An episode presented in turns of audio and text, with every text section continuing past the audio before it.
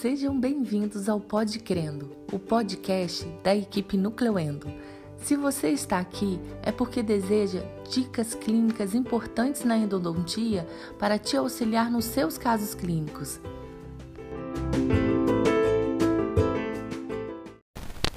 Olá pessoal, tudo bem? Vamos a mais um Pod Crendo e hoje eu vou falar sobre o uso do ultrassom na endodontia. A, o aparelho de ultrassom na odontologia ela foi desenvolvida na década de 50. Então isso é bem legal para a gente ver como é recente. Na endodontia começou-se a utilização do ultrassom como na etapa de instrumentação. E aí como foram percebendo que a instrumentação na forma convencional tinha resultados melhores do que utilizando a técnica de ultrassom, foram direcionando o uso do ultrassom para outras funções dentro da endodontia. E a principal, a mais antiga, foi a PUI, que é a irrigação passiva ultrassônica, em que se utiliza a ponta de ultrassom para agitar a substância química depois que você já tivesse feito a ampliação do sistema de canais, né, com a instrumentação, e aí você com a substância irrigadora lá dentro, o hipoclorito, clorexidina, o EDTA, você promove, né, promovia essa irrigação, essa agitação dessa substância química com essa ponta de ultrassom. É uma ponta bem fininha que consegue chegar até o terço apical e promover essa potencialização ali da ação da substância química. Mas a gente pensa às vezes é só isso, né, endodontia? Não. Foram desenvolvendo muitos insertos ultrassônicos em que tem várias ali formatos com diversas funções. Então vamos lá, vou falar um pouquinho para vocês. Para você começar a utilizar o ultrassom na sua prática endodôntica, a primeira coisa que você tem que prestar atenção qual é a marca do seu equipamento. Porque a marca do seu equipamento, o que você já tem, é esse aparelho mesmo de periodontia que você vai utilizar para encaixar o seu inserto ultrassônico ali da endodontia. Então você descobre a sua marca e na hora de encomendar a sua ponta você fala para vir um encaixe perfeito. Hoje nós temos seis tipos de encaixes. Então o negócio é você descobrir a marca para saber se está em qual tipo de encaixe aí do seu equipamento. E o que, que acontece é o seguinte, como você tem né, situações em que você atende em vários consultórios, um recurso interessante é você utilizar o que a gente chama de adaptador em que você tem ali a parte desse dessa ponta ultrassônica, a parte que encaixa ali no aparelho de ultrassom, ele é separado da ponta ativa. Então, com isso você consegue comprar a ponta ativa de acordo com o formato que você quer e você tem os adaptadores de acordo com a marca do local que você trabalha. Então, se você trabalha em três lugares, você compra três adaptadores, né? Se for de marcas diferentes, de encaixes diferentes. Porém, as pontas, né? Essa ponta ativa que você compra, você pode comprar um de cada ali, né? Uma ponta ativa que vai encaixar nos três tipos de adaptadores. Quem fornece isso hoje, quem inventou essa possibilidade aqui no Brasil, é o Chico da Dental Trinks. Então é bem legal essa possibilidade para você que trabalha em vários lugares.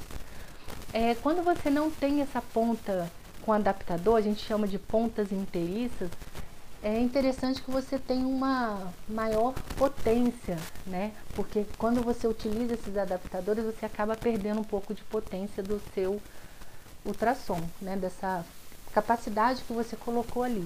Mas como na endodontia a gente trabalha com essa potência do ultrassom em torno de 3 a 5, então, o que você pode fazer é acabar compensando isso nessas pontas que não são inteiriças, utilizadas com adaptadores, você fazer uma potência maior, trabalhar ali com o seu ultrassom na potência 5, 6, né, justamente para compensar essa perda que a gente tem. Outra coisa também que a gente precisa saber é que essas pontas, né, ou insertos, você tem ela com diamante na ponta, ou você tem ela lisa. O que vai diferenciar é que uma vai cortar mais e outra corta menos. Então, as duas principais funções do ultrassom na endodontia é a primeira que eu já falei com vocês, que é a PUI, em que você utiliza o ultrassom para potencializar a ação da substância química. E a outra função é para você fazer um desgaste seletivo de dentina. Isso mesmo, é muito interessante. Você consegue desgastar a dentina com um corte controlado, porque é um corte devagar. É, para isso, gente, para a utilização da ponta ultrassônica no desgaste seletivo, no desgaste controlado, é importantíssimo que você já trabalhe com ampliação.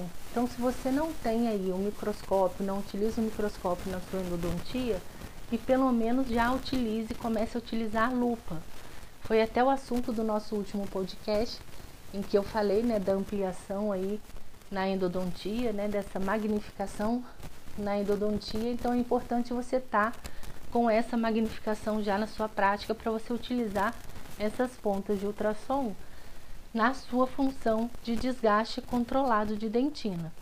Então é, é, muito importante você já começar, junto com a ponta de ultrassom, você também já começar a investir aí na sua ampliação. Então eu vou dar alguns exemplos quando que a gente utiliza essas pontas de ultrassom nesse desgaste controlado.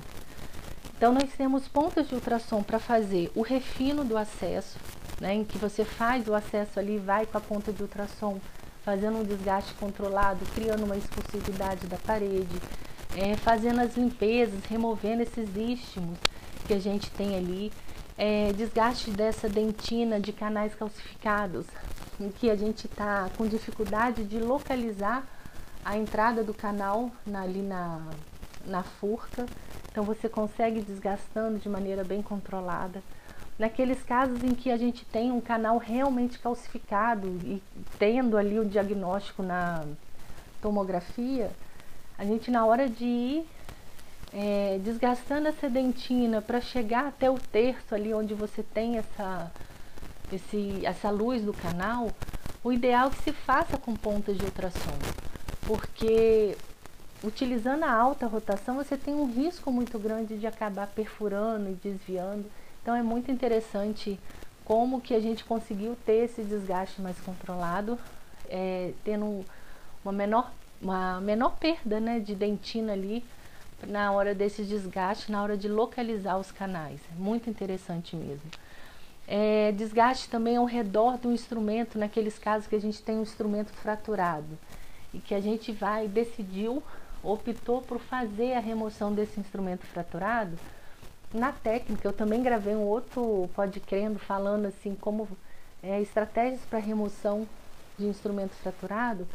Então, uma etapa é essa de você ter que fazer o desgaste da dentina ao redor desse instrumento para liberar esse instrumento. Então, nós também utilizamos essas pontas de ultrassom. E assim, gente, na hora de escolher o formato da ponta, é muito legal, porque você mesmo já consegue olhar na, na dental e tem o nome bem assim específico para aquela função. Então não é difícil você que não tem o costume ainda de comprar, né, uma coisa nova para você, é super intuitivo.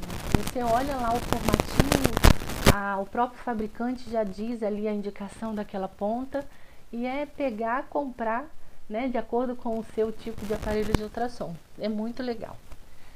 É, no caso também de retratamento, pode-se utilizar essas pontas de ultrassom tanto na hora de remover aquela gota de maneira grosseira, aquela massa de peste maior, quanto para situação de refino em que você já fez aquela remoção toda da gota, né? Já chegou no comprimento real de trabalho e aí você vai com o microscópio e olha, faz uma inspeção bem, bem minuciosa ali dessa parede da dentina e aí quando vê a gente olha ainda vê ali um tipo de gota ainda na parede do canal.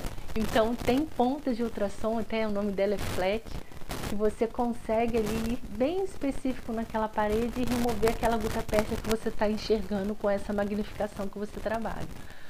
É, desgaste de pino de fibra em caso que a gente precisa fazer retratamento e tem pino de fibra. É um grande desafio fazer esse desgaste com alta rotação.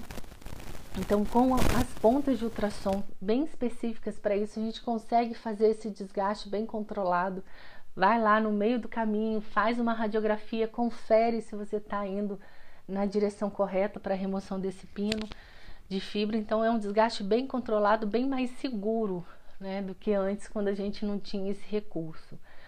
É, mas tem também a situação bem legal que é você fazer a remoção do pino metálico fundido, que você utiliza dois aparelhos de ultrassom, duas pontas de ultrassom é, em posições antagônicas e faz a vibração ali daquele pino e com essa vibração dos dois lados faz com que esse pino se solte. É muito legal, tem muito sucesso.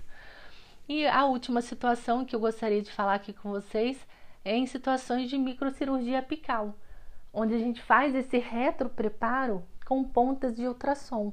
Ali a gente tem o um desgaste bem controlado, a gente consegue manter esse preparo ali, esse reto preparo, acompanhando o longo eixo da raiz.